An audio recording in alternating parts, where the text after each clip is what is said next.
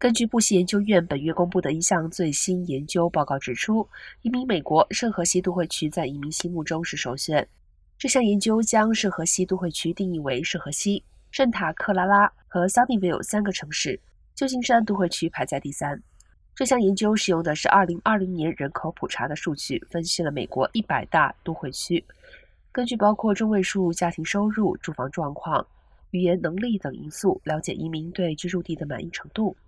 不过，努尔斯表示，这项研究没有反映出所有的情况。他表示，圣荷西移民家庭和其他家庭一样，面临高生活成本、流离失所、贫富差距等问题。当地最低的工资每年增幅太小，住房短缺的问题是全美最严重。